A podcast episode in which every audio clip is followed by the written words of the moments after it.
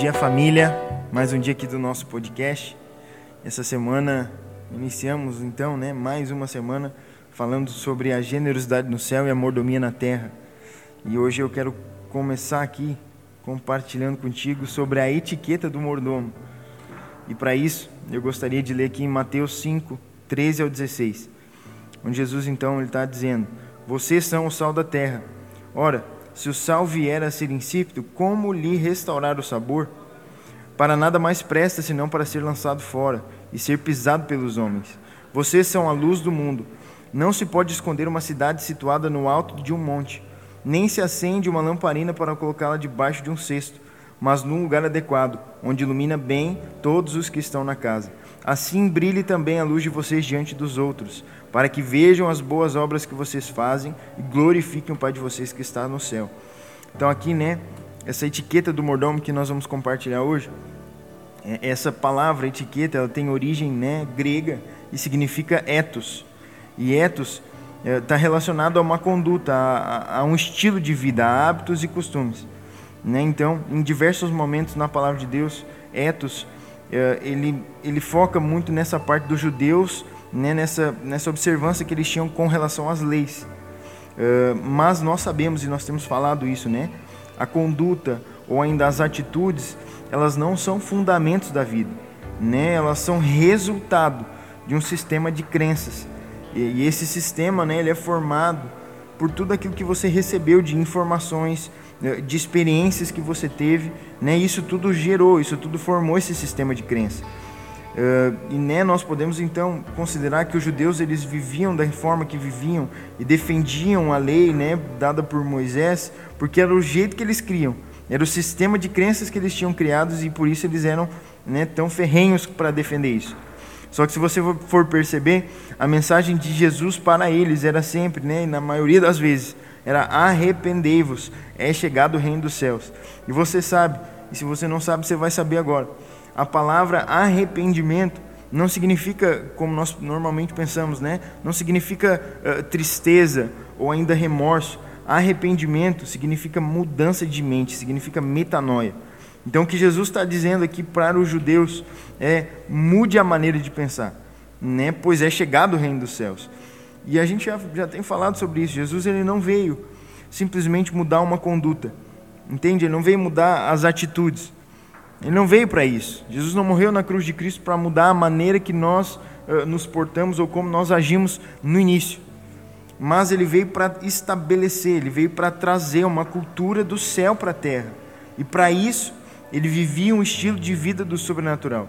E ele nos apresenta esse estilo de vida, né, que é o viver pela fé em Deus. Né, nós não, não confiamos mais em nós mesmos, mas no Pai que está no céu. E isso né, certamente vai ocasionar, vai gerar uma mudança de mentalidade. Né? E para isso você precisa entender, né? O seu espírito, a partir do momento que você crê em Cristo, ele já está né, conectado com Deus e não tem mais separação. A Bíblia usa uma palavra que eu gosto muito, que significa que é amalgamado. Amalgamado é quando você une algo que é impossível de separar. É como a gente sempre dá o exemplo, né, do purê de batata. As batatas elas são individuais, mas quando você cozinha elas e faz um purê de batata, já não existe mais possibilidade nenhuma de elas voltarem a ser individuais, porque elas se uniram de tal forma que não tem como separar. O seu espírito, quando você creu em Cristo, se tornou assim, né, como um purê de batata com o espírito de Deus. Não tem mais separação, não tem mais como separar.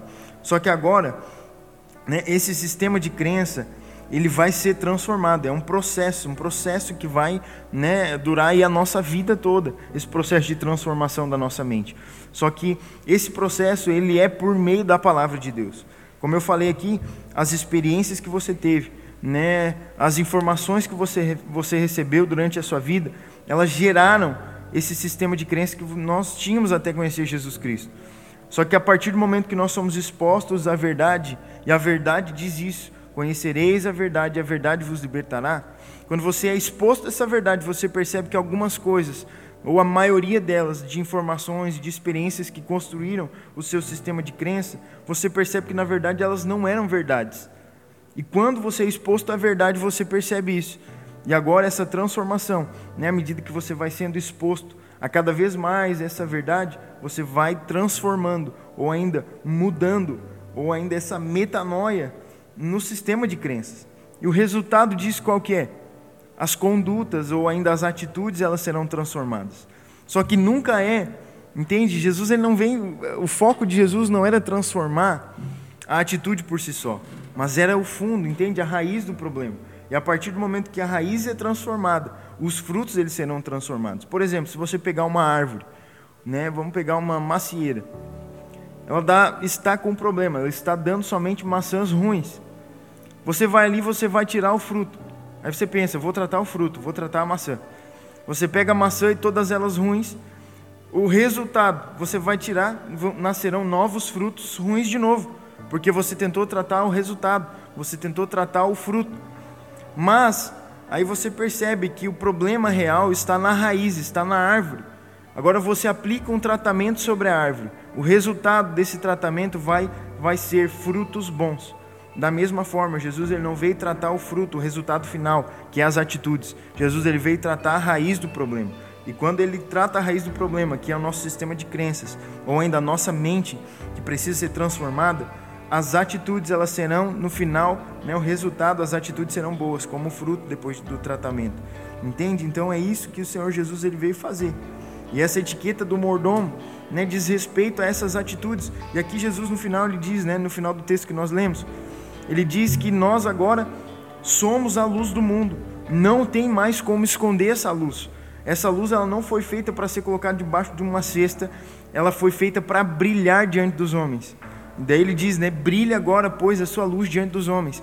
A partir do momento que esse sistema de crenças ele é totalmente transformado, né, ou ainda é nesse processo de transformação, o resultado vai ser a luz que agora né, já está em nós, ela vai brilhar diante dos homens. Jesus ele nos chamou para lugares de destaque. Jesus chamou você para brilhar diante dos homens onde você está inserido.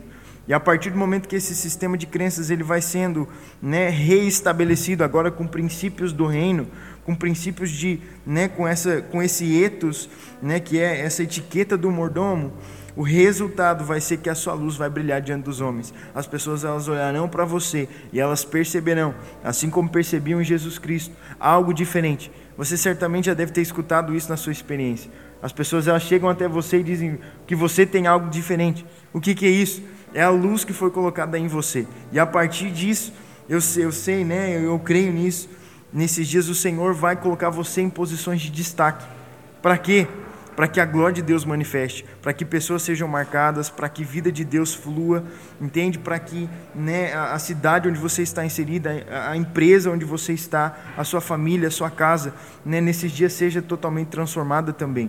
À medida que você é exposto a essa verdade, à medida que você vai sendo transformado, tudo à sua volta vai sendo transformado também. Eu declaro isso sobre os seus dias creia nessa palavra, né? decida uh, hoje então iniciar essa semana crendo né, nessa etiqueta que você recebeu, crendo que Jesus ele está eh, transformando diariamente nesse processo de transformação, nesse processo de metanoia. Jesus está cada vez mais expondo você a essa verdade, para que essa verdade ela transforme você e leve você a viver experiências que você ainda não viveu. Eu creio que isso está liberado sobre os seus dias. Decida viver isso nesse tempo e eu né, declaro isso sobre o seu dia, declaro isso sobre essa sua segunda-feira, que a sua luz vai brilhar diante dos homens e a glória de Deus vai manifestar onde você está inserido. Um bom dia.